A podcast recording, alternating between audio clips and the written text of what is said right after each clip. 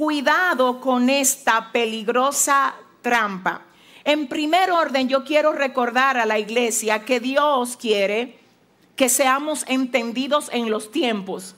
Una de las últimas cosas que en el año pasado, a final del año, el Señor estuvo tratando fuertemente con nosotros fue acerca del entendimiento que nosotros necesitamos tener. Repito, el tema es cuidado con esta peligrosa trampa y lo primero que quiero que nosotros sepamos es que Dios quiere, Él desea que nosotros seamos entendidos en los tiempos. No es lo mismo saber qué hora es en tu reloj que saber en qué tiempo de tu vida tú te encuentras. Cuando Dios te da el favor de ser entendido en el tiempo, tú vas a saber que hay cosas de ese tiempo que están abiertas para que tú las hagas, pero que dentro de ese mismo tiempo hay cosas que no deben hacerse.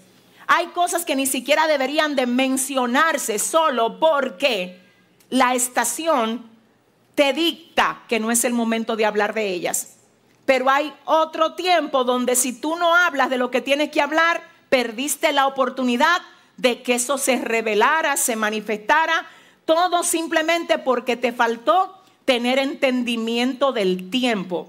Entonces, repito, la Biblia dice, los hijos de Isaacar eran entendidos en los tiempos. Dice la palabra que Jesús lloró dos veces. Una cuando estuvo frente a la tumba de Lázaro y otra cuando se lamentó porque Jerusalén no entendía su tiempo, el tiempo de su visitación, quién la había visitado. Y hay momentos donde nosotros, por no tener entendimiento del tiempo, hemos perdido grandes oportunidades en la vida, por no tener entendimiento del tiempo. Y hay otras ocasiones donde por no tener entendimiento del tiempo hemos querido aprovechar oportunidades cuando no es el tiempo es más, para ser bien práctico, usted no puede ir a un velorio riéndose, ni a un cumpleaños llorando, porque es que todo tiene un tiempo y la Biblia dice que hay tiempo de llorar y hay tiempo de reír, todo es acorde al tiempo. Los tiempos necesitamos entenderlos. En esa misma dirección yo quiero decir a esta iglesia y a todos los que están ahí conectados que no hay que ser ni siquiera muy espiritual para darnos cuenta del tiempo en el que estamos ahora. Un tiempo en el que cada día más los valores se debilitan. Los principios ya no se practican. Anoche yo tuve una conversación con mis hijos y les decía, miren mis hijos, yo quiero que ustedes nunca se desprendan de los valores y de los principios. No importa qué tan poco popular se vuelva el hecho de actuar correctamente y hacer lo que está bien. Yo les decía a ellos, cada día lo vamos a ver menos, pero no importa qué tan poco popular se vuelva, marquen la diferencia.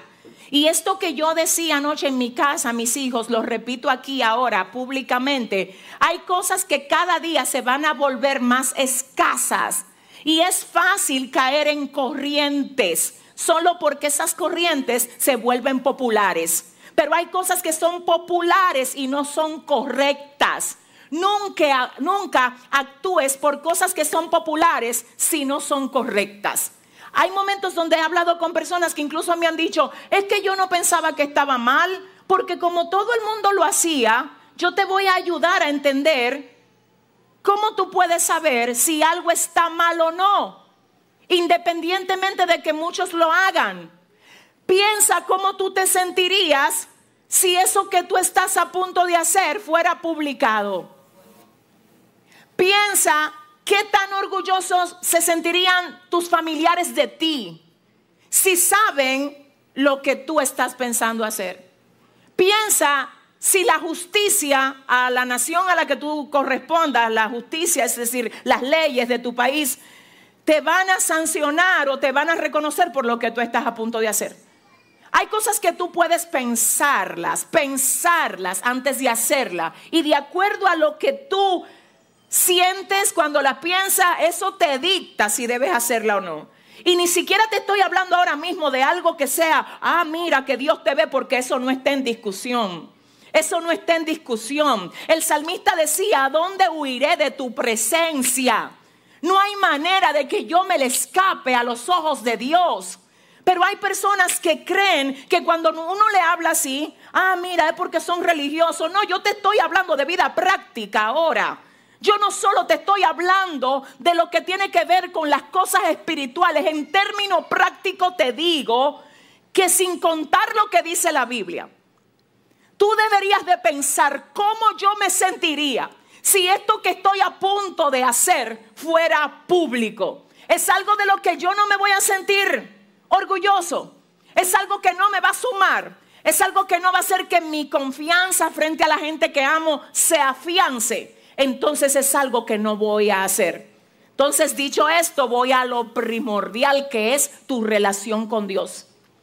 Aun si tú llegaras a engañar a un hombre, tú no vives para el hombre. Tú vives para Dios. El hombre no te dio vida. Todo lo que tú eres, todo lo que tienes, se lo debes a Dios. Y hay personas que porque creen que nadie sabe lo que ellos están haciendo, están bien pero Dios te está mirando. Dios te está mirando. Y la Biblia dice que no hay nada oculto que no haya de ser manifestado. Que por todo lo que el hombre haga, le va a tener que dar cuentas a Dios. Hay una decadencia de los valores en este tiempo. Hay gente incluso haciéndose pasar por cristiano, haciendo desastres en los lugares donde Dios los tiene. Esto está siendo usado por el diablo. Porque esta gente cree que puede jugar con Dios. Y el enemigo deja que las cadenas se le vayan hasta el cuello para luego rodarle la cortina. Y cuando se le rueda la cortina a uno, que la gente lo oyó decir que es cristiano, entonces lo vemos con cadena porque en el lugar donde estaba era un adúltero, un adúltero, robó, manipuló, hizo movimientos inapropiados para sacar y dañar a gente que estaba ahí y debió ser protegido por ella o por él porque era el cristiano, era la cristiana. Entonces el diablo te hace creer que nadie lo va a saber. Cuando te tiene todas esas cadenas hasta el cuello, entonces le dice al mundo, miren el evangélico. Porque ahí él sabe que no fue el evangélico nada más el que afectó, afectó a todo el que creyó en el evangélico. Iglesia de mi corazón, hay cosas que todo el mundo la va a hacer en tu trabajo, no la hagas tú. Hay cosas que todo el mundo la va a hacer en tu familia, no la hagas tú. No es lo mismo que lo haga tu primo a que lo hagas tú. No es lo mismo que lo haga tu vecino a que lo hagas tú. El diablo quiere tener cada día, oiga bien, más personas que dicen ser cristianos a quienes señalar. Hoy yo me levanté con una noticia y mi esposo me dice, ¿tú viste la noticia? Y yo le dije, todavía yo no he entrado a ver noticias, pero él me adelanta y me dice, tú no sabes que de tal hermano se está hablando tal o cual cosa de un señor que ya falleció. Pero que en su tiempo, en su momento, mm, fue considerado un gran hombre de Dios. Yo no sé si es verdad o es mentira, yo no lo sé. Yo, mi punto aquí es el siguiente, cuídate Cuídate que no es verdad que el diablo te va a ofrecer algo a ti sin quitarte algo mayor. Cuídate, iglesia, cuídate. Dios quiere gente que los represente. Y te voy a decir algo, a veces representar a Dios parece pérdida. A veces la gente que trabaja contigo por tú no hacer lo malo, te va a decir que tú eres un bobo. Que tú lo que eres un tonto, porque todo el mundo hace eso que tú no quieres hacer. Dile al mundo que tu compromiso es con aquel que te ve cuando nadie te ve. Aleluya, aleluya. Diga conmigo, Dios, dame discernimiento del tiempo. Primera de Pedro 5.8. No deje hoy de anotar ninguno de los versículos. Por favor, anote todo. Primera de Pedro 5.8, Cristina, ¿qué dice? La palabra se lee en el nombre del Padre, del Hijo y del Espíritu Santo. Sed sobrios y velad, porque vuestro adversario el diablo, como león rugiente, anda alrededor buscando a quien devorar. Eso es primera de Pedro 5.8. Yo quiero que usted vea que en el original griego el término adversario se traduce como oponente, archienemigo y el contrario en un pleito. Oiga lo que dice la Biblia, que Satanás es, léalo otra vez con nosotros, sed sobrios y velad, porque vuestro, usted vio que la palabra es vuestro, ¿verdad? El término vuestro es de ustedes, es ustedes. Pedro está instruyéndonos a nosotros para que sepamos cómo no solo pelear, sino pelear y ganar. Y Él nos está diciendo quién es nuestro oponente máximo. Él dice, sed sobrios y velad, porque vuestro adversario, el diablo, anda como león rugiente buscando a quien devorar. Entonces voy al término en el original a ver lo que significa adversario y me encuentro con que es oponente. Satanás es tu oponente y es mi oponente. Tú no lo ves, tú no lo ves físicamente como para decir yo lo veo, él se aparece. No, porque él se disfraza. Y a veces se disfraza de cosas que a tu carne le agradan. De trampas que parecen oportunidad. Y hay gente que está confundiendo oportunidad con trampa. Pero solo la gente que tiene discernimiento puede ver la trampa en algo que aparenta ser una oportunidad. El tema de hoy es cuidado con esta peligrosa trampa. Y vuelvo a decirles que según el original, adversario es oponente, archienemigo. Un archienemigo es el enemigo principal, el más importante. Por eso es que nuestra lucha no es contra carne ni sangre, es contra Satanás, que se disfraza, se disfraza. Escúchame lo que te voy a decir, iglesia de mi corazón, se disfraza de todo aquel que él ve que tienes tú cerca de tu, vida, de, de tu entorno. Y él dice, déjame ver entre la gente que tienes cerca, en quién yo puedo tener acceso. Hay gente que está cerca de ti a la que Satanás no tiene acceso. Pero Él va a buscar dentro de lo que tú tienes cerca en quién tiene el acceso. Para entonces, con ese acceso, hablarte a ti. Por eso es que a veces se disfraza de un amigo que viene y te ve a ti con tu familia muy bonita, muy linda tu familia, que Dios la bendiga. Y viene el amigo un día y te visita y te dice, a ti te tienen aquí cuidando muchachos ya ese dardo es que mira, es que es un plan.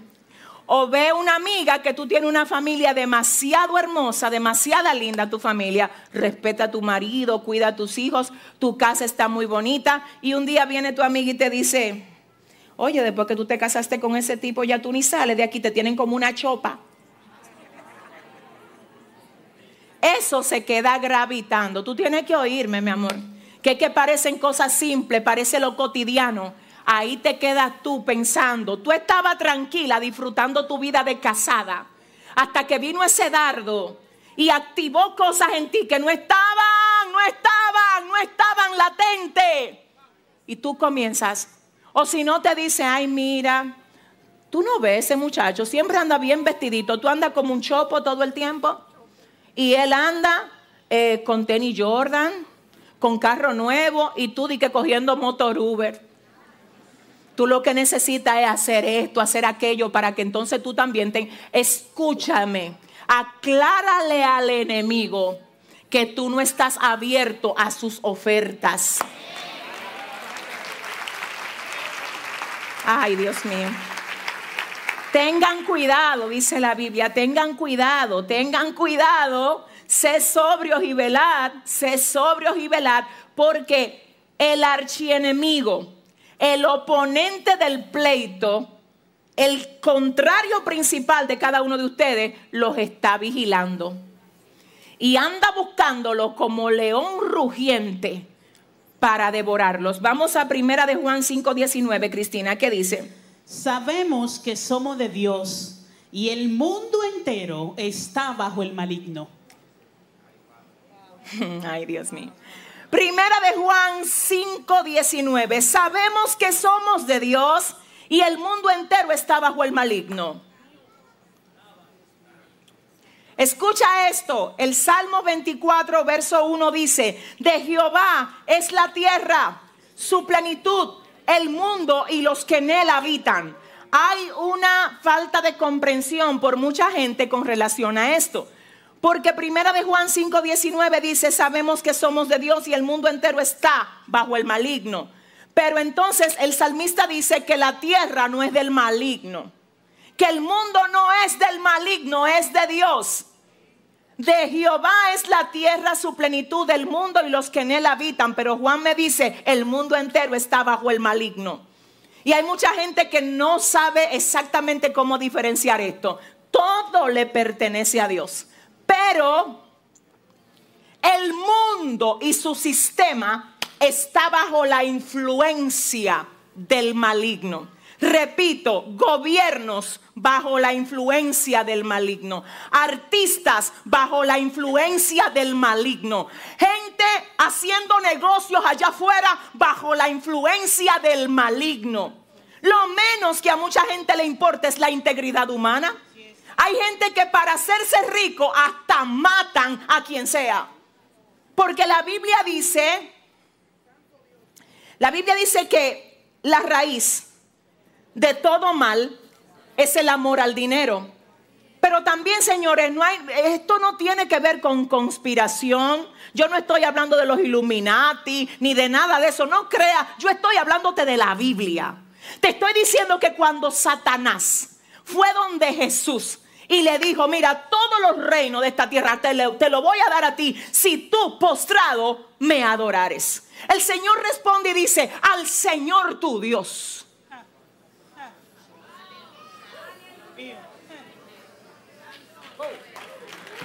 Al Señor tu Dios adorarás y a Él solo servirás. Tengo que decir algo importante aquí. Mire, esa adoración que le pidió Satanás a Jesús fue una adoración abierta y explícita.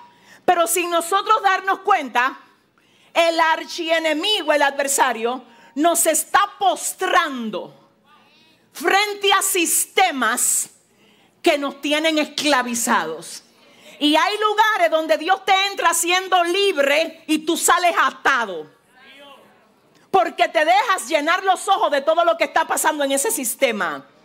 Por eso, por eso dice la palabra que Juan nos recuerda en su primera carta, capítulo 5, verso 19, sabemos que somos de Dios y el mundo entero está bajo el maligno.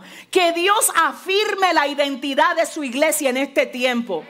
Porque lo peor de esto es que los cristianos que no tienen una identidad firme, por querer caerle bien a otros, se están convirtiendo en lo que ellos son. Y la Biblia dice que se conviertan ellos a ti. No tú a ellos. Hay gente que no va a querer sentarse contigo porque tú solamente hablas de Dios. De lo que está lleno el corazón habla la boca. Yo no puedo sentarme hablar contigo de otra cosa que no sea del Dios que me salvó. Del Dios que cuando yo estaba atada me liberó. Del Dios que cuando yo estaba débil me fortaleció. Yo no tengo otro tema para la mesa.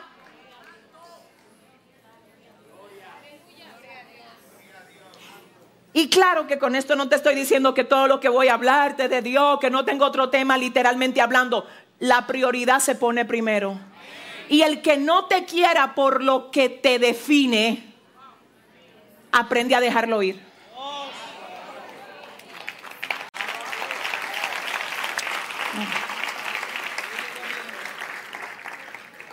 Porque es peligroso. Escúchame, iglesia, mi amor, mi vida. Es peligroso que tú te me andes convirtiendo en lo que el otro quiere para que tú encajes. Porque, oye lo que va a pasar tú te vas a tener, tú, vas a andar como el camaleón. Como el caimán, perdón. El caimán. ¿Cuál es el que cambia de pie? El camaleón, el camaleón. ¿Qué es lo que va a pasar? Que cuando una persona ya te dio su forma, porque si tú no tomas la forma de él o de ella, no te quieren, cuando tú estés en otro grupo,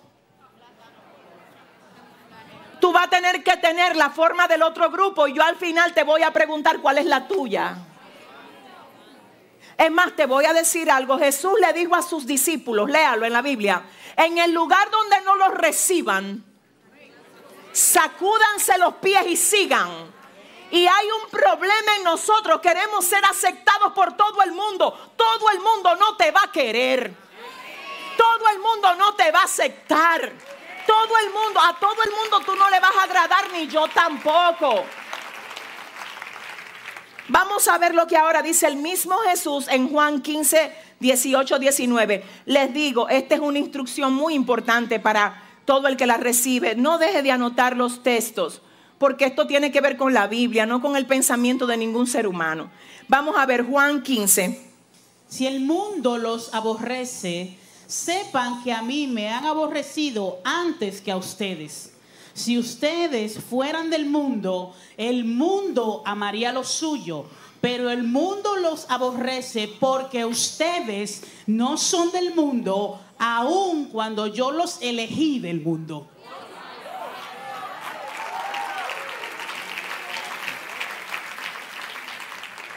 ¿Por qué? Escúchame bien porque quiero edificar tu corazón. Si te van a aborrecer, que no sea por mala conducta. Porque también hay que aclarar que hay personas que se hacen llamar cristianos y son lo primero dando malos ejemplos en los lugares donde están, en trabajo, en universidades y en escuela. La Biblia dice que si van a hablar mal de nosotros, que sea mintiendo. Escúchame bien, tú no puedes ir a hacer desorden a un lugar y después decir que, que Dios va a pelear por ti Dios no, se, no, Dios no apoya sin vergüencería de nadie de nosotros. La charlatanería, Dios no la endorsa. Dios dice que si te rechazan, que sea por tu integridad, no por tu charlatanería.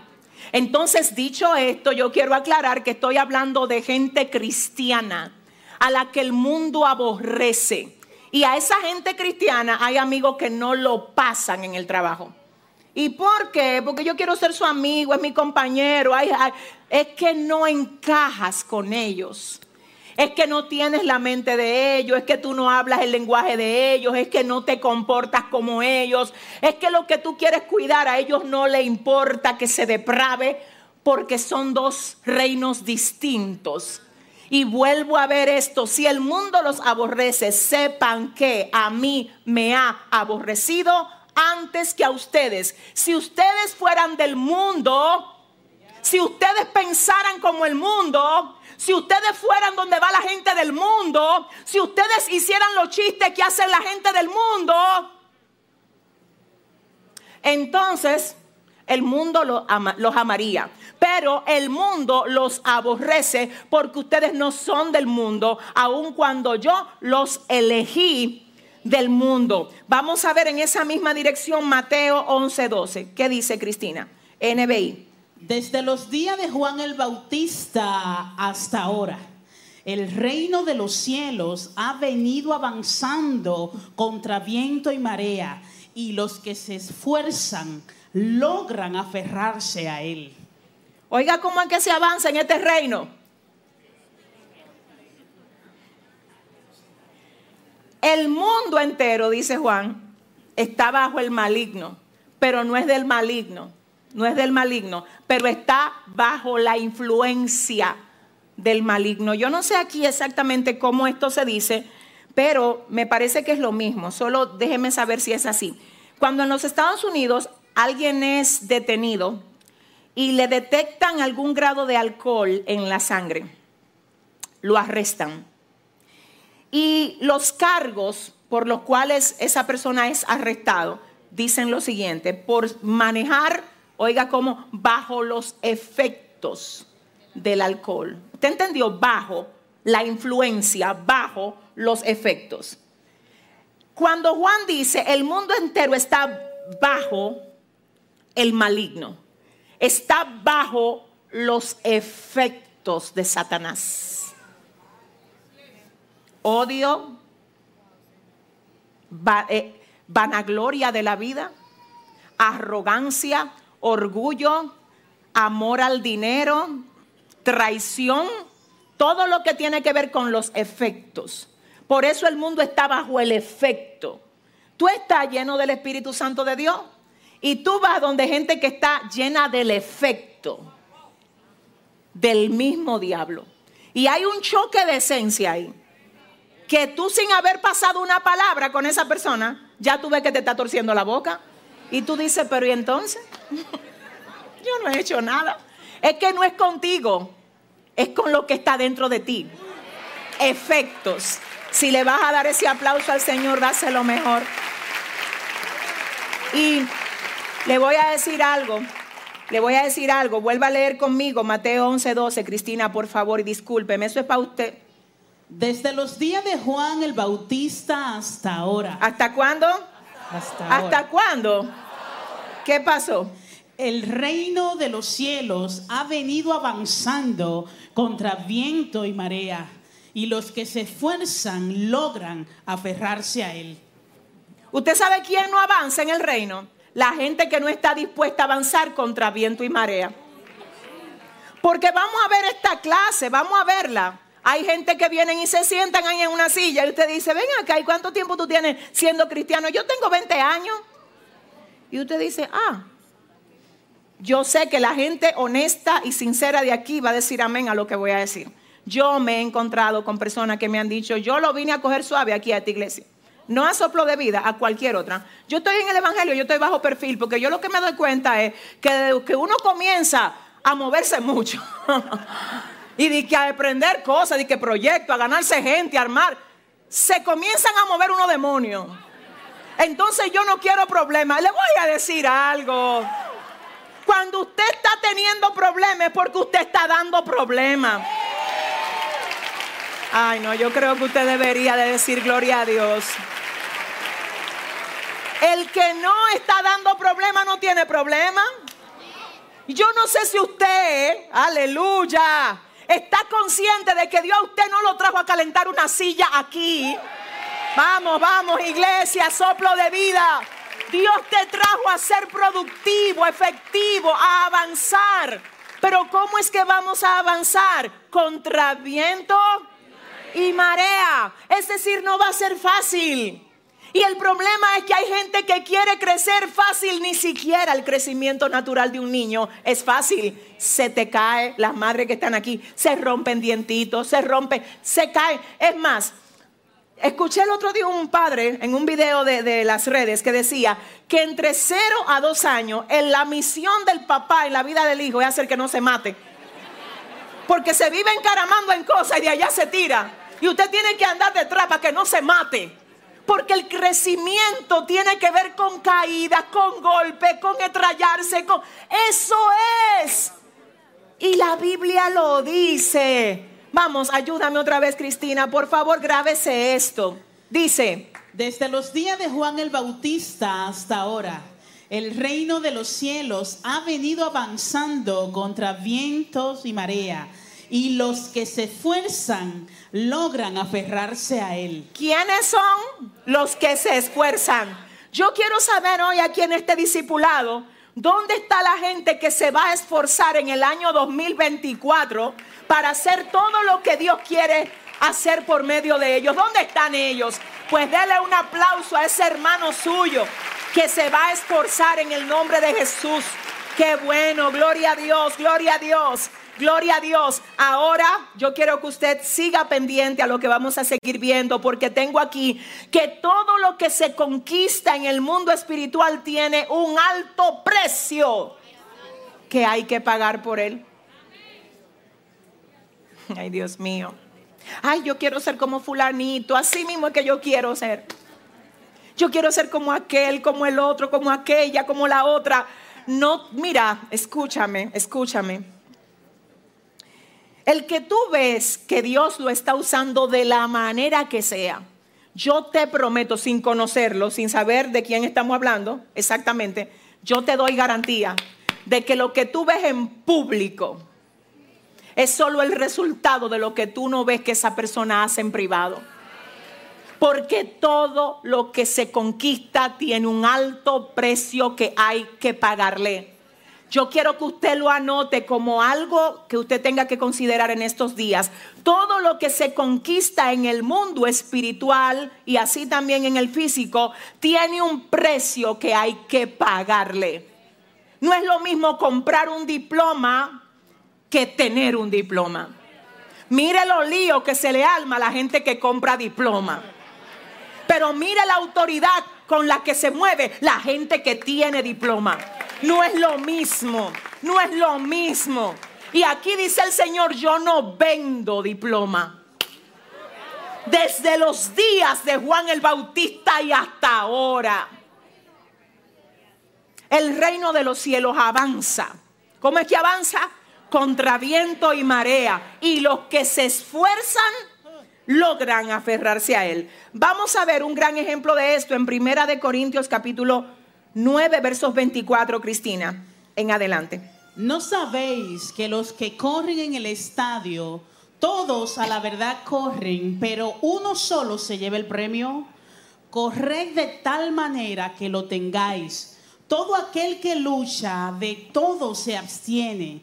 Ellos a la verdad para recibir una corona corruptible, pero nosotros una incorruptible. Así que yo de esta manera corro, no como a la aventura, de esta manera peleo, no como quien golpea el aire, sino que golpeo mi cuerpo y lo pongo en servidumbre. No sea que habiendo sido heraldo para otros, yo mismo vengo a ser eliminado. Lo anotaron, Primera de Corintios 9, 24 al 27. Pablo dice, no sabéis que los que corren en el estadio, oiga, oiga lo que dice, todos a la verdad corren. Aquí el problema no es que la gente no está corriendo. Todos corren. Pero Pablo dice, no es correr, es correr para ganar. Hoy, en este discipulado, yo espero que el Espíritu Santo de Dios a ti te desafíe y te rete y te saque de tu zona de confort. Porque hay más en ti que lo que tú crees que hay todavía. Y si usted está preparado para esto, celébrelo con un fuerte aplauso para la gloria de Dios. ¿No sabéis que los que corren en el estadio, todos a la verdad corren, más uno solo se lleva el premio? Corred de tal manera que lo obtengáis. Pablo añade a esto y dice, todo aquel que lucha de todo se abstiene. Ellos a la verdad por ganar una corona corruptible y nosotros una incorruptible. Y dice, así que yo de esta manera corro, de esta manera yo lucho, de esta manera persigo. Ay, no como quien golpea el aire porque es fácil golpear a todos y a todo. Lo que no es muy fácil es golpearte tú. Es fácil mirar defecto de todo el mundo. La pregunta es cuándo tú vas a ver y vas a trabajar con los tuyos. El 2024 es un año para que nosotros dejemos el espíritu de crítica. Y mira cómo es, mira lo que dice, mira lo que hace, mira lo, eh, mira trabaja contigo. ¿Tú sabes por qué te conviene y por qué a mí me conviene mejorarme y ser mejor cada vez? Porque en la medida que nos mejoramos, entonces podemos ayudar a los demás. Jesús dijo en una ocasión, primero saca tu viga antes de tú querer sacar la paja del ojo del hermano. Vamos a seguir viendo ahora lo que es el precio de la conquista de las cosas espirituales. Hechos 20, uno de mis pasajes favoritos. Me identifico mil por mil con este texto. Hechos 20, 22 al 24. Cristina, ¿qué dice? Ahora he aquí ligado yo en espíritu, voy a Jerusalén, sin saber lo que allá me ha de acontecer, salvo que el Espíritu Santo por todas las ciudades me da testimonio diciendo que me esperan prisiones y tribulaciones pero de ninguna cosa hago caso, ni estimo preciosa mi vida para mí mismo, con tal de acabar mi carrera con gozo y el ministerio que recibí del Señor Jesús para dar testimonio del Evangelio de la gracia de Dios. Oiga la parte donde dice, pero de ninguna cosa hago caso. Mucha gente se aprende Filipenses 4:13. Todo lo puedo en Cristo que me fortalece. Y eso está bueno, ese versículo es poderoso, no, no me malinterprete, es buenísimo. Lo único es que hay gente que solo se aprende versículos que los incentivan a declarar que pueden, que está bien. La pregunta es cuando tú te ves frente a lo que te quiere vencer, ¿cómo tú le respondes? El mismo que escribió, todo lo puedo en Cristo que me fortalece, fue el mismo, el mismo que escribió, ahora yo, ligado en espíritu, voy a Jerusalén sin saber lo que allá me ha de acontecer, salvo que el Espíritu me da testimonio de que en todas las ciudades me esperan prisiones y tribulaciones. Y él dice, más yo. De ninguna cosa hago caso, porque por algo es que digo, todo lo puedo en Cristo que me fortalece. Entonces cuando te llegue la tentación, dile a la tentación, todo lo puedo en Cristo que me fortalece. Cuando el diablo te diga, ríndete, quédate acostado, tú estás muy cansado, levántate rápido y dile, por él decir, todo lo puedo en Cristo que me fortalece, es que también puede decir, pero de ninguna cosa hago caso, ni estimo preciosa mi vida para mí mismo, con tal que acabe mi carrera con gozo. ¿Usted entendió eso? De ninguna cosa hago caso. Pablo, te esperan prisiones y tribulaciones. De las tribulaciones y prisiones no hago caso. Solo estoy enfocado en cumplir lo que Dios quiere hacer conmigo.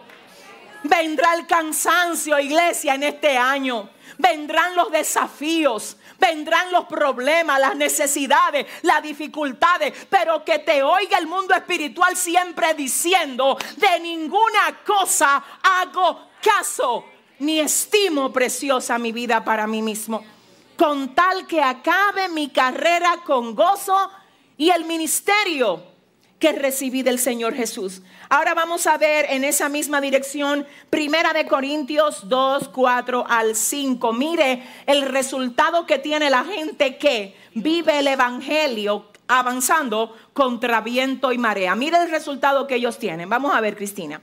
Y ni mi palabra ni mi predicación fue con palabras persuasivas de humana sabiduría, sino con demostración del Espíritu y de poder para que vuestra fe no esté fundada en la sabiduría de los hombres, sino en el poder de Dios. Vamos a entonces hablar ahora en este tramo de esta clase del poder de Dios.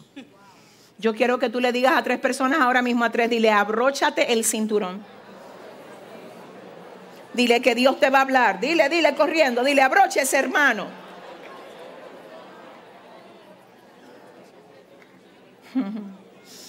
Pablo Después de decir, a mí no me importa que me maten, yo lo que quiero ver es la manifestación de la voluntad de Dios en mi vida. Los obstáculos no me detienen, los desafíos no me limitan. Yo sé quién me llamó y sé hacia dónde voy. Por causa de poder tener este nivel de determinación, Él dice, yo no ando hablando, yo lo que ando es demostrando con poder de Dios. Es que el poder lo endorsa, ¿Cómo el poder de Dios no va a endorsar a uno que dice, si quieren, mátenme? Pero donde llegó Pablo, llegó la evidencia del poder de Dios en un cuerpo. Tú sabes lo que dice el Señor, yo quiero llegar a tu trabajo y lo quiero hacer a través de ti. No sé quién me entendió. Déjame explicártelo. Dios quiere llegar a tu universidad, Dios quiere llegar y quiere llegar en un vehículo que eres tú. Es la Biblia, déjame decirte que es la Biblia. Pablo dice que nosotros somos el templo donde mora el Espíritu Santo de Dios. El Señor quiere llegar a cada rincón donde te lleva a ti, por eso te deja entrar ahí. Él no quiere que tú vayas a mostrar tu yo, tu ego, tu, tu, lo fenomenal que tú eres. Tú y yo no somos fenomenales nada. Lo único que tenemos es a un Dios súper fenomenal que quiere mostrarse por medio de nosotros. Si ese aplauso es para Él, mejóralo, iglesia.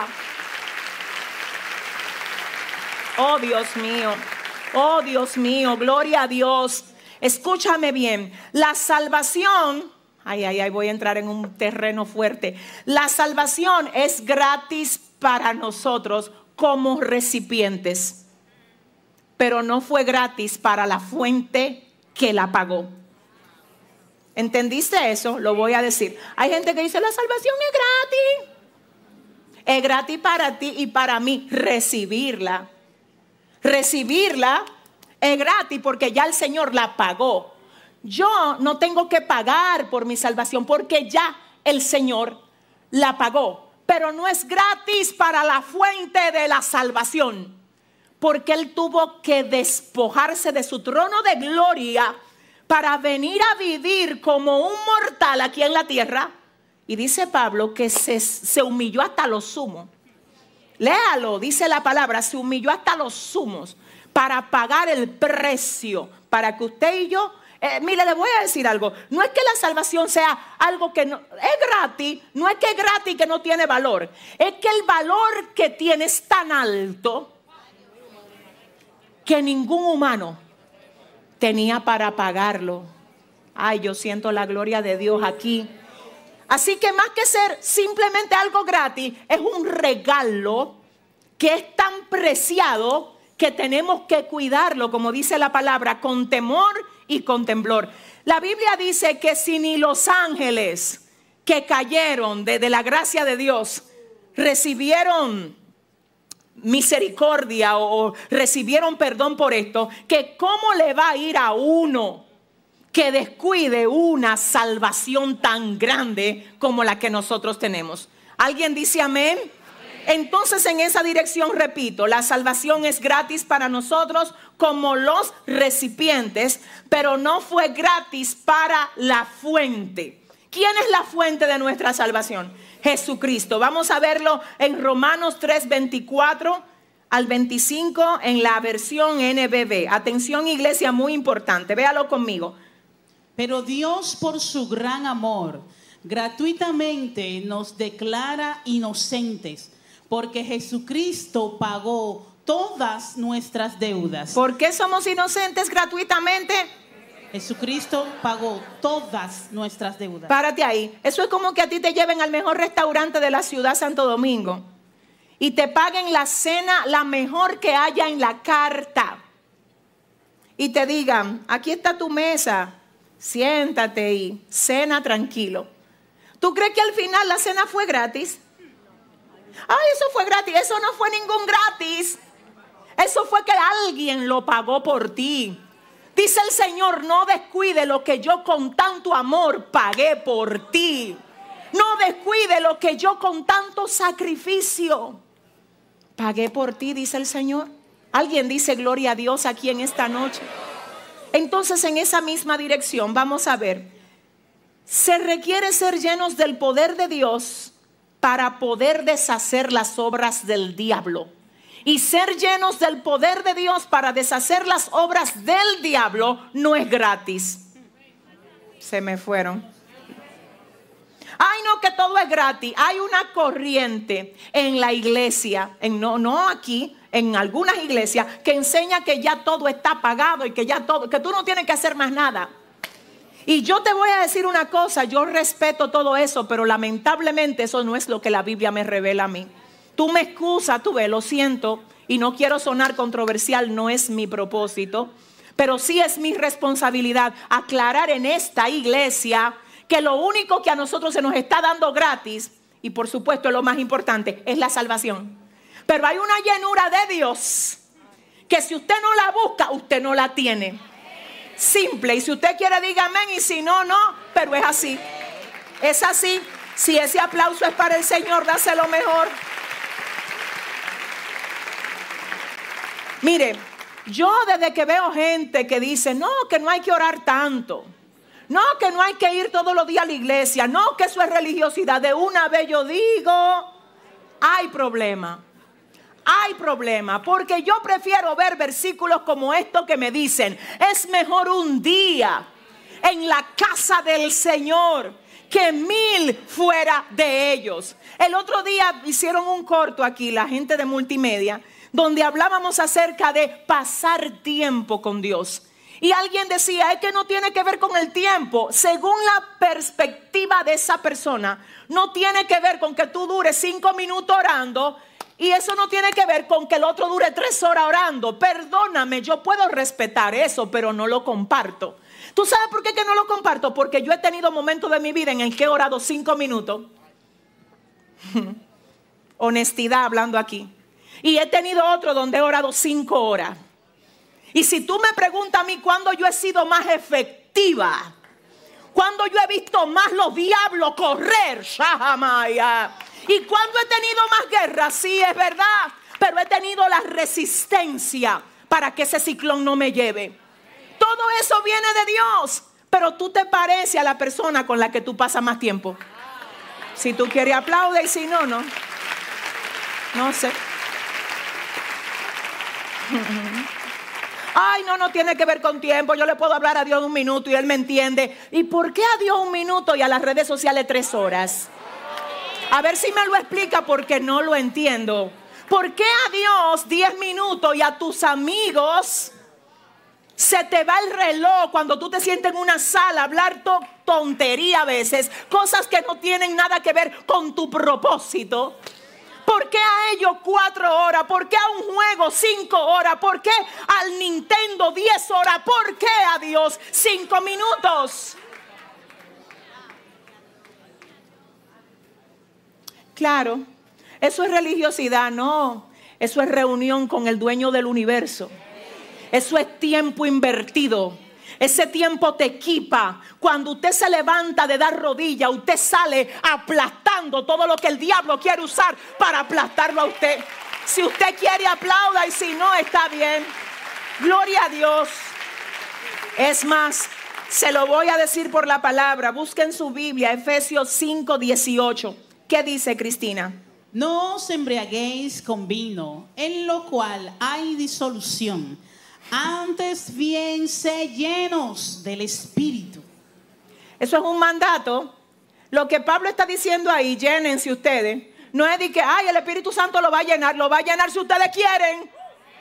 Lo va a llenar si ustedes pagan el precio. Dios mío, ayúdame. Dile a tu hermano con mucho respeto, dile a tu vecino, dile, hermano, dile por favor. Dile, pague el precio, dile. Dios te quiere llenar de su presencia, pero llénate de Él. Paga el precio, dale fuerte ese aplauso al Señor. Gloria a Dios. Mire, hay un precio que pagar y le voy a decir algo, esta es la parte final de esta clase. Dígame si puedo si puedo ser bien precisa como quiero de parte de Dios ser en esta noche. Ustedes ustedes están preparados, ¿verdad, para esto? Dile a tu hermano, te dije que te agarre, dile. Porque aquí no se sabe, ay Sam. Mire, hay un precio que pagar. Dios no tiene asesión de personas. Alguien en una ocasión dijo, y yo siempre lo repito aquí, usted seguro me ha oído diciendo esto muchísimas veces. Dios no tiene hijos favoritos, pero hay hijos que tienen como favorito a Dios. Y eso no da lo mismo. Esa fórmula no da lo mismo. Eso no es de que el orden de los factores no altera. Eso no es así en el mundo espiritual. Créeme que no es así. Créeme que no es así. Dios honra a los que le honran, dice la Biblia. Dios honra a los que le honran. Y le voy a decir algo importante aquí. Escúcheme. Hay un precio que pagar y la convicción que nosotros tenemos aquí, la manera como pensamos, determina qué tan dispuesto tú vas a estar a pagar ese precio. Si tus compañeros en la iglesia es la gente que dice no hay que congregarse todos los días. Y no hay tampoco que estar sirviendo de que en todos los ministerios, tampoco hay que estar orando, de que todos esos ayunos, la pastora todos los días inventa de que aquí hay que ayunar. Siga hablando ahí. Yo nada más te mando a decir lo que Dios me dice que te diga. Cuando tú ves gente creciendo, avanzando, que Dios está libertando su familia y ves que hay cosas en tu casa que no están pasando, te voy a decir por qué es. No es que Dios tiene asesión de personas, es que hay gente que se metieron al mundo espiritual a pagar un precio y le dijeron al diablo, en mi casa hay uno que está dispuesto a pagar precio. Ay, santo, mi alma adora a Dios. ¿Quién vive? Y a su nombre. ¿Quiénes tienen celulares aquí? Yo no sé cuál sea la marca, ni si es Android o Apple. No lo sé. No sé qué año sea ni qué modelo. Eso no es relevante. Una cosa yo sé.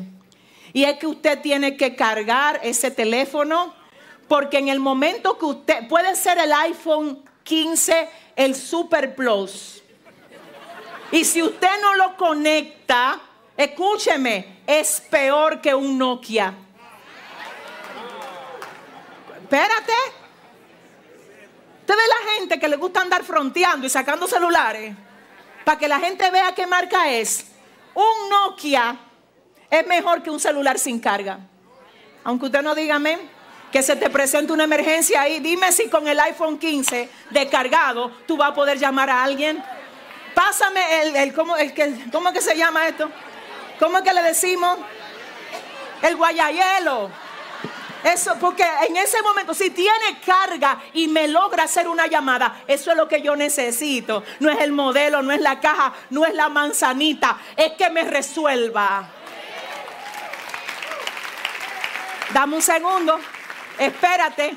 Por eso entonces tú necesitas tener qué? Un cargador.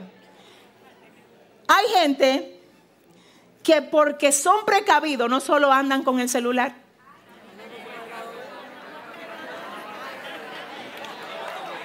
Andan con el cargador. Es más, hay personas que saben que duran mucho tiempo manejando en su día. Y ellos dicen, espérate, déjame yo comprar un cable USB que tenga el mismo puerto de entrada que tiene mi teléfono. Porque yo casi no estoy en la oficina, pero ando el día entero manejando y no vaya a ser que yo me quede sin carga, porque incluso en el teléfono a veces tenemos el mapa de hacia dónde vamos. Por eso tenemos Waze, eh, Google Map. Oiga bien, el teléfono puede ser una enorme bendición, pero si tú no tienes el cablecito, que vale mucho menos, no importa si valió 100 mil pesos tu teléfono, si no tiene el cable que valió mil, los 100 mil no te prenden. Ojalá que tú me entiendas.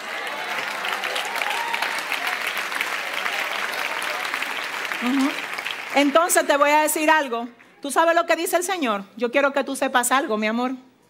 Yo me quiero proyectar a través de ti. Yo quiero que la gente de tu casa me vea a través de ti. Si a ti no te da la motivación para tú decir, wow, Señor, yo quiero que tú obres en mí, tú hagas conmigo lo que tú quieres hacer. Ok, no lo hagas por ti, hazlo por tu familia. Hazlo por esta generación que está esperando que la unción y la gracia que Dios te puso a ti se revele. Escúchame bien y le voy a decir esto a todos ustedes y a la gente que está conectada ahí. Hay una fortaleza mental o un pensamiento que debería de caer hoy aquí. Porque hay gente que cree que servir a Dios y ministrar a Dios con nuestra vida tiene solo que ver con estar en un altar. No, si tú eres médico, tú puedes ministrar a Dios a cada paciente que tú recibes en el día. Si tú trabajas en un banco, tú puedes ministrar a Dios a cada persona que tú le vas a dar tu servicio. Si tú eres un maestro, una maestra, tú puedes mostrar a Dios en el lugar donde Dios te ha permitido estar. Desde el lugar donde tú estás, proyecta a Dios. Sé ese dispositivo celestial en la tierra que proyecta. Pero no va a poder proyectar si no tenemos cargador. Ahora espérese, es bueno el celular y es bueno el cargador, pero ¿de dónde lo vamos a conectar? Imagínese usted, ah, sí, tenemos el cargador y tenemos el celular, perfecto. Lo que no hay es luz. Y no hay inversor ni planta. ¿Qué hacemos entonces? Entienda esto, en términos espirituales, la fuente del poder, el que manda la gloria, es Dios. El celular somos nosotros. El cargador es lo que usted paga el precio para que no le falte de donde está la fuente hacia donde tiene que llegar la electricidad, que es al teléfono. Entonces, ¿cómo se llama ese cable? El cable del poder y de la fe. Suatahar. No, no, no, no, no. Dile a tu vecino, dime si tú tienes un cargador ahí, dile.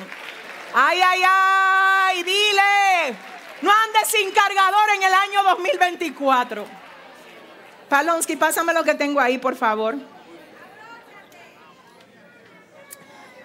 Eh, esta es una extensión. Porque una cosa es el cargador del teléfono y a veces que los cargadores son muy cortos. Y yo el otro día estaba en un aeropuerto y necesitaba trabajar con un proyecto que tenía en mi computadora. Yo dije, ah, espérate, que de donde yo estaba no me alcanzaba para yo extender y conectarme. Yo dije, esto se va a resolver ahora mismo. ¡Uh! Compré una extensión y la cargo en mi cartera. Por donde quiera que voy, esta extensión se mueve conmigo. Porque yo no quiero andar sin carga y no quiero parar mis proyectos por falta de carga. Y hay gente que comenzaron proyectos y se le descargó la máquina. Y dice el Señor, compra, paga el precio en este año. Págame el precio en este año.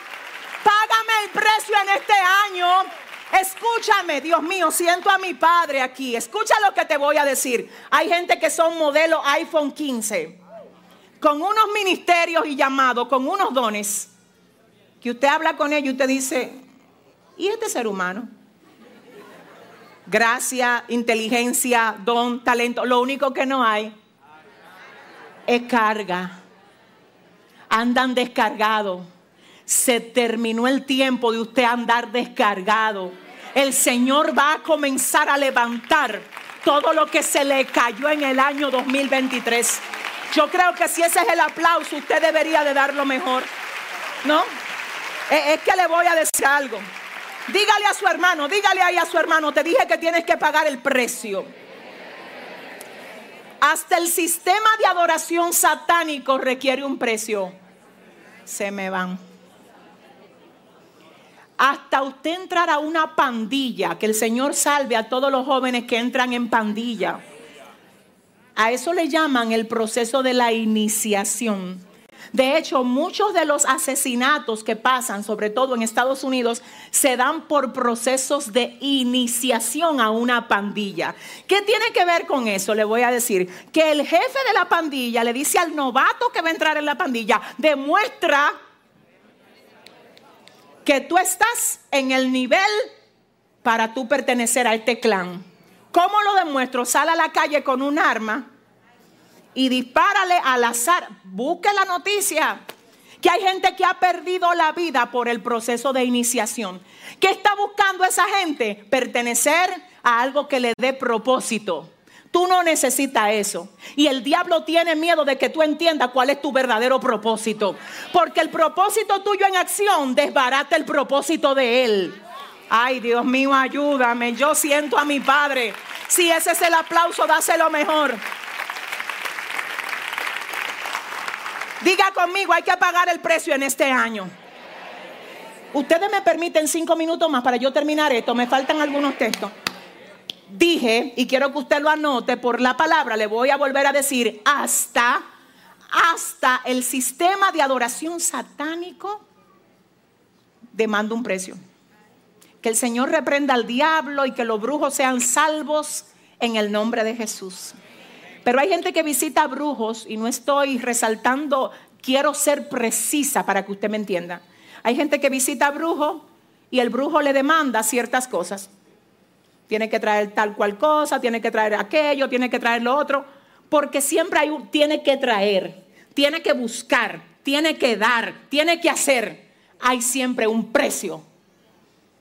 Si tú no le estás pagando el precio a Dios de manera inconsciente, tú se lo estás pagando al diablo. Nadie puede servir a dos señores.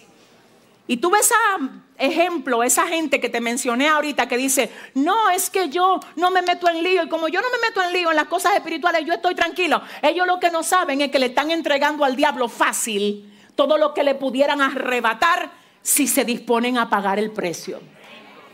Ay, yo siento la gloria de Dios. Entonces escucha ahora, escuche por favor esto. Voy a mencionarlo solo porque lo vi. No es que yo lo digo sin fundamento, lo vi. Y está en el internet y está público. Y de hecho consulté con un gurú y le dije, ¿tú crees que yo puedo mencionar eso en el discipulado? Él me dijo, sí, porque eso es público. Bueno, es público, escucha lo que es público, que Kanye West, el que era el esposo de Kim Kardashian, él dice, no di que, que dijeron, no es un montaje, él hablando dice que en el tiempo que él perteneció a un movimiento satánico por fama, él fue demandado de algo por esa fama que él quería tener. Y lo que el sistema de adoración satánico por la fama que él quería tener le demandó fue la vida de su madre. Entre al internet y busque causa de la muerte de la madre de Kanye West. Ah, que salió de un proceso posquirúrgico, así lo quisieron disfrazar, pero cuando el cirujano que la operó habló, él dijo, cuando ella llegó a su casa, ella estaba de alta y se cree que entraron a matarla, lo de la red satánica, en confabulación al trato que había hecho Kanye West por su fama. Porque, repito, hasta el sistema de adoración satánico tiene un precio. La pregunta es, ¿tú te vas a quedar siendo el mismo tú? ¿O vamos a ver la mejor versión de ti en este año 2024?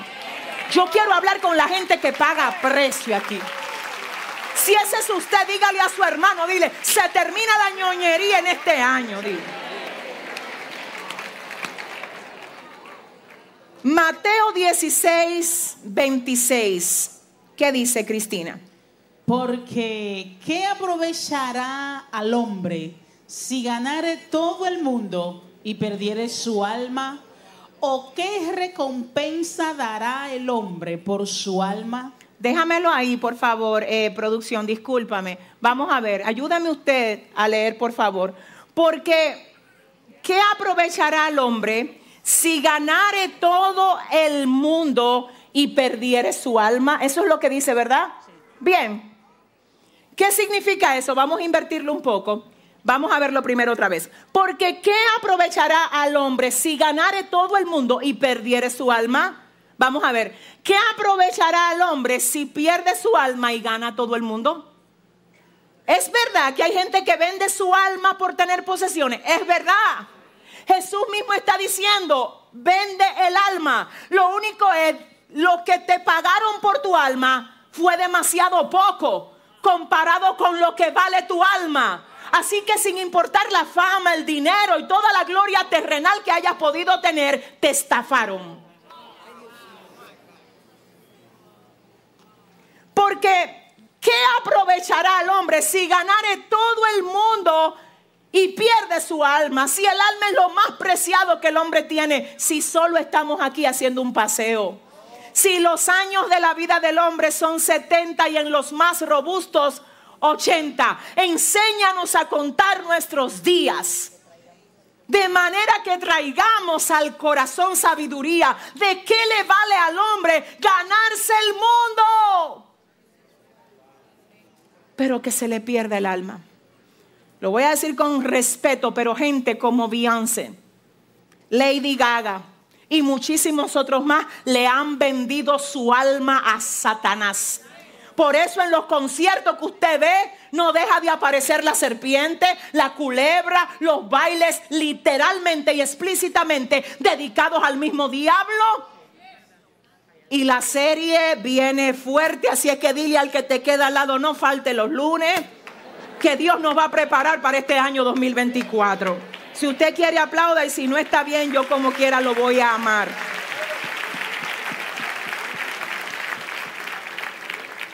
Rapidito anote ahí, solo anote. Dios honra los principios que él estableció.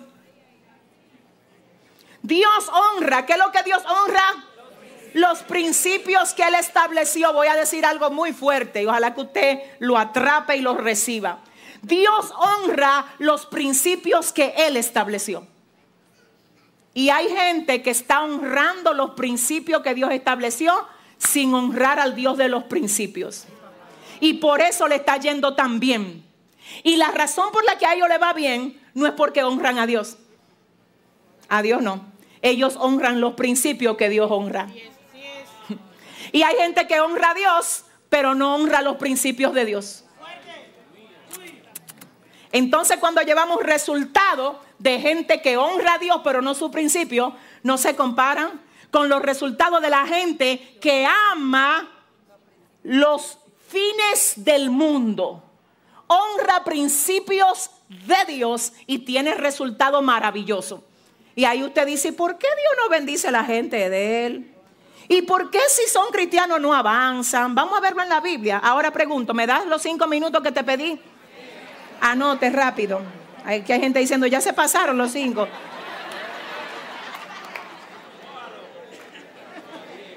¿Qué dicen ustedes?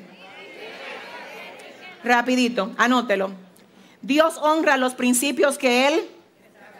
Ay, Dios mío, ayúdame. Anótelo.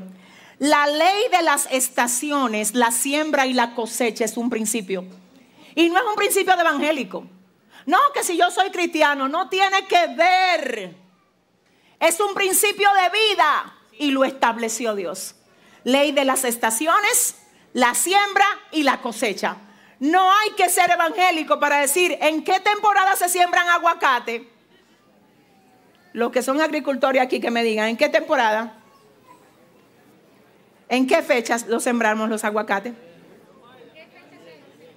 ¿En qué, no, ¿en qué fechas se siembran para, la, para el cultivo? ¿En qué fecha se cultivan? En marzo. Ok. Eh, no tiene que ser un amador de Dios el que simplemente dice, ah, los aguacates se cultivan en marzo. Pues para yo tener una cosecha de aguacate en marzo, yo voy a sembrar aguacate en mi tierra. El principio que Dios estableció hace que tenga cosecha. El cristiano puede decir, yo voy a ayunar para tener una cosecha. Los ayunos nada más no dan cosecha. Ay, iglesia.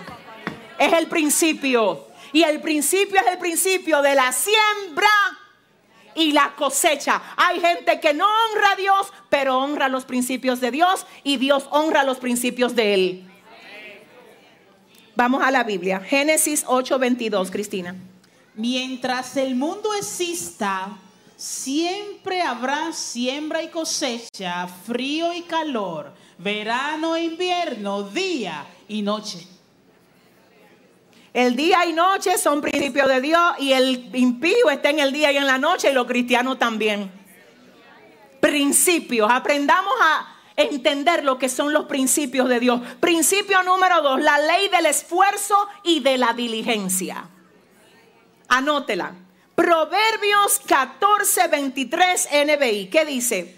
Todo esfuerzo tiene su recompensa, pero quedarse en las palabras solamente lleva a la pobreza. Principios. Es la Biblia que dice que todo esfuerzo, ¿qué es lo que dice Cristina? Todo esfuerzo tiene, recompensa. No te confunda cuando tú ves gente siendo recompensada por su esfuerzo. Ni diga, Dios está con él y no está conmigo. No, Dios está honrando un principio. Que es principio de él. Y si lo honra en un inconverso, dime. Ay, ay, ay, ay. Solamente dime contigo qué no va a hacer cuando tú también camines, no bajo emociones, sino bajo qué? Principios. Dele el aplauso fuerte al Señor. Muy bien, muy bien, iglesia. Gloria a Dios. Escuche esto, hay otro principio que es el principio de la ley de la misericordia, Cristina. Mateo 5:7, ¿qué dice? Bienaventurados los misericordiosos, porque ellos alcanzarán misericordia. Hay gente que no es cristiana y son más misericordiosos que los que lo son. Aleluya. Y eso sin ser cristiano evangélico, a veces usted ve que recibe misericordia. Y usted dice, ¿por qué recibe tanta misericordia? Porque da misericordia. Bienaventurados los misericordiosos, léalo ahí, Mateo 5, 7, porque ellos alcanzarán misericordia. Eso es principio. Eso es principio. ¿Alguien está entendiendo? Ahora escuche bien, ahora vaya conmigo, Mateo 5, 44. ¿Qué dice Cristina? Pero yo les digo que amen a sus enemigos y pidan en sus oraciones por los que los persiguen. De esta forma ustedes serán hijos de su Padre que está en el cielo. Él hace que el sol salga tanto para los malos como para los buenos y que la lluvia caiga tanto para los justos como para los injustos. En la parte A dice, yo les digo a ustedes, amen a sus enemigos y oren por ellos para que entonces ustedes sean hijos de su Padre que está en el cielo. Le dice, no se dejen llevar que los hijos no tienen que ver con lo que cosechan. A ver, lo voy a explicar otra vez. Cuando usted quiera darse cuenta quiénes son los hijos de Dios, no busquen los que tienen los bancos llenos de dinero. Eso no necesariamente lo son. Una persona puede o no ser hijo de Dios teniendo o no teniendo. Tener algo no es lo que define que tú seas hijo de Dios. Es los principios que tú estás honrando. Vamos a ver. Pero yo les digo que amen a sus enemigos y pidan en sus oraciones por los que los persiguen. De esta forma, léalo. De esta forma, ustedes serán hijos de su Padre que está en el cielo. Vamos a dejarlo hasta aquí. ¿De qué forma es que yo voy a ser hija? Amando y orando. Eso es lo que te define como hijo tener un corazón sano, para amar aún aquellos que no se merecen que tú les ames, para hacerle bien aún a aquellos que se encargan de hacerte la vida imposible. Eso es lo que te define como hijo. Pero después de que, la lluvia caiga, que, que cosechaste cacao, que cultivaste guayaba, eso no es lo que nos define. Hay que ver qué fue lo que tú sembraste. Cuidado si tú estabas durmiendo mientras el inconverso estaba sembrando. Si usted quiere, darle un aplauso al Señor y si no, usted es el que sabe. Escuche lo que pasa. No sé si usted en su trabajo o con la gente que usted se codea, usted ha visto alguna vez a alguno diciendo, lo que yo tengo se lo debo a la ley del universo, se lo debo al karma, se lo debo a Buda. Lo que pasa es que como son gente que no honran a Dios ni conocen a Dios, no entienden que todo lo que tienen se lo ha dado Dios. Entonces, a lo que ellos tienen se lo atribuyen a la ley del universo, a la madre tierra, a que son inteligentes, a que el cosmos, a que las estrellas, porque lo hacen desde la ignorancia. Pero todo lo que están recibiendo responde a un principio porque con esto sí me voy para seguir el próximo lunes. Busquen su Biblia, Salmo 62, verso 11, donde dice, una vez habló Dios, dos veces he oído esto, que de Dios es el poder y tuya, oh Señor, es la misericordia, porque tú pagas a cada uno conforme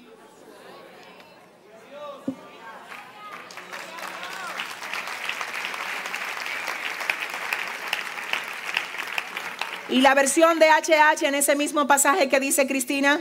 Más de una vez he escuchado esto que Dios ha dicho, que el poder y el amor le pertenecen y que Él recompensa a cada uno conforme a lo que haya hecho. Una vez habló Dios, dos veces he oído esto, que de Dios es el poder y tuya, oh Señor, es la misericordia, porque tú pagas a cada uno conforme a su obra. ¿Fuimos edificados hoy? Mire, le voy a prometer algo. Esta serie, de verdad le digo, mire, si usted tiene la posibilidad, de verdad le digo, no falte. Lo que Dios nos ha dado para esta nueva serie es algo que de verdad va a bendecir sus vidas. Y yo quiero pedir con mucho respeto que usted, por favor, si tiene la posibilidad, invite a alguien, alguien que usted sabe que necesita orientación. Hay muchísima gente ahí que necesitan ser orientados para que este año no le pase igual que todos los otros años, que este sea un año diferente. Y yo quiero ahora que usted se ponga sobre sus pies, vamos a orar. Qué lindo ha sido estar aquí, gloria a Dios.